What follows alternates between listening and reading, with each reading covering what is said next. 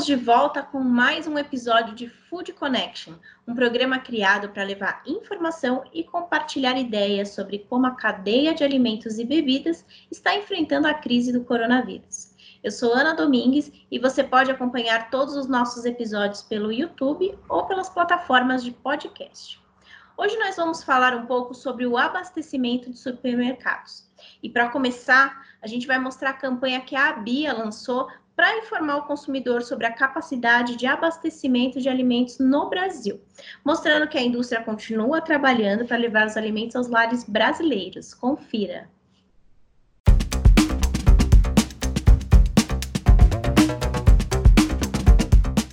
Estamos trabalhando 24 horas por dia. 24 horas por dia. Mesmo com coronavírus. Para que não falte alimento na sua mesa. Seguimos trabalhando. Depender de nós, do agronegócio, continuamos firmes e fortes. Não deixaremos faltar o alimento necessário para as nossas famílias. Estamos aqui trabalhando para garantir o alimento para a minha e para a sua família precisam muito de nós.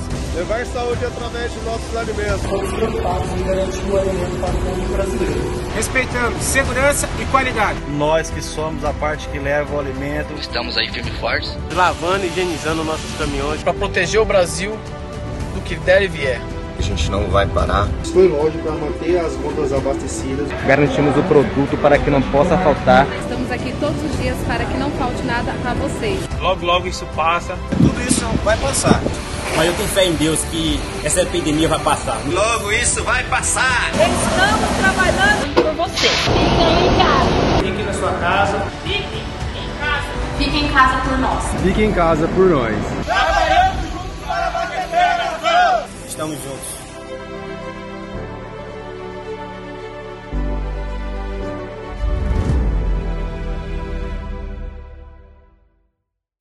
Aí o recado da Bia sobre a questão do abastecimento de alimentos por todo o Brasil. Nessa mesma linha, eu conversei com o Robson Munhoz, que é vice-presidente da Neogrid, sobre a questão dos estoques de alimentos nas redes de supermercado. Essa empresa ela faz o monitoramento dos produtos e, com isso, ela trouxe algumas observações sobre o tema. Vamos dar uma conferida?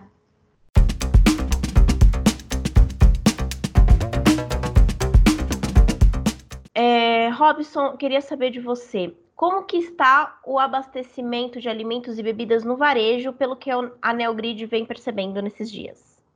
A gente vem percebendo, obviamente, uma alta no consumo, né? Então, as famílias, por alguns motivos já bastante conhecidos e divulgados pela mídia, que são home office, as empresas é, efetivamente colocaram quem podia colocar para trabalhar de em casa, e as escolas suspenderam as aulas, então esse fez um movimento com que as famílias tivessem que ir até supermercados abastecer as suas casas, as suas dispensas. Então, o volume de vendas ele aumentou, a gente percebeu um volume de vendas uh, considerável, né? É, em alguns dias da semana passada e algum di alguns dias dessa semana. Então, o volume de vendas aumentou consideravelmente. Se você me perguntar, ah, e com relação ao estoque, a ruptura, né? Essas pessoas encontraram os produtos que elas queriam? Sim, na maioria dos casos elas encontraram. A gente viu uma falta de produtos pontuais, o que, que, são faltas de produtos pontuais? De repente, eu vou comprar uma determinada marca de pão de forma e eu quero aquela marca. Puxa vida, Ana, aquela marca eu não encontrei, mas eu encontrei outras marcas no supermercado. Então, não faltou o pão de forma. A categoria pães ali industrializados existia. Tá? Então, isso foi uma normalidade nas últimas duas semanas. É, e quando a gente pensa, né, aí nessa, na caso, no caso das redes de supermercados, é, a Neogrid tem, é, pode, você pode dar uma, alguma recomendação sobre como administrar o estoque nesse momento? Preciso manter meu estoque muito cheio? É melhor manter ele mais, mais vazio? Como que, que você recomenda assim, para as redes de supermercados atuarem hoje na questão do estoque?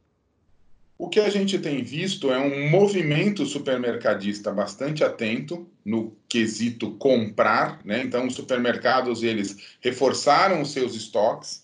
A gente percebe porque a gente tem um serviço que captura o pedido da rede de supermercado. É, uma parte considerável do volume de pedidos hoje que trafegam no Brasil entre o varejo e a indústria passa pelos nossos sistemas, e a gente percebeu que houve um aumento no volume comprado, ou seja, os supermercados eles se abasteceram mais de produtos. É, o que a gente percebeu nos últimos dias é que teve um ligeiro, um ligeiro decréscimo na venda, ou seja, a venda vinha alta constantemente e ela teve uma pequena redução.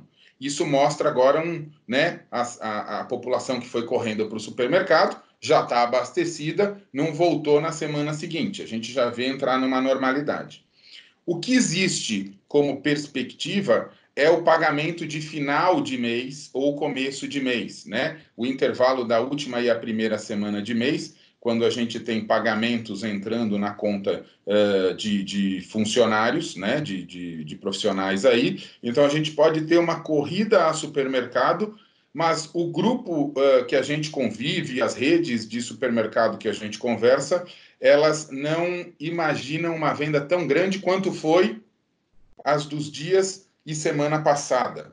O que as redes percebem ou que elas esperam é uma venda boa, uma venda uh, bastante interessante, mas não como foram nos dias anteriores. Então, a minha recomendação é olhar com carinho esse, esse estoque, a gente percebe que as compras elas são uh, centralizadas em mercearia seca, em mercearia uh, a parte de uh, mercearia doce, líquido, ou seja, coisas que realmente dá para armazenar, né? Então arroz, feijão, canjica, farinha, açúcar, sal, óleo, ou seja, são produtos de consumo e cesta básica que você consegue estocar.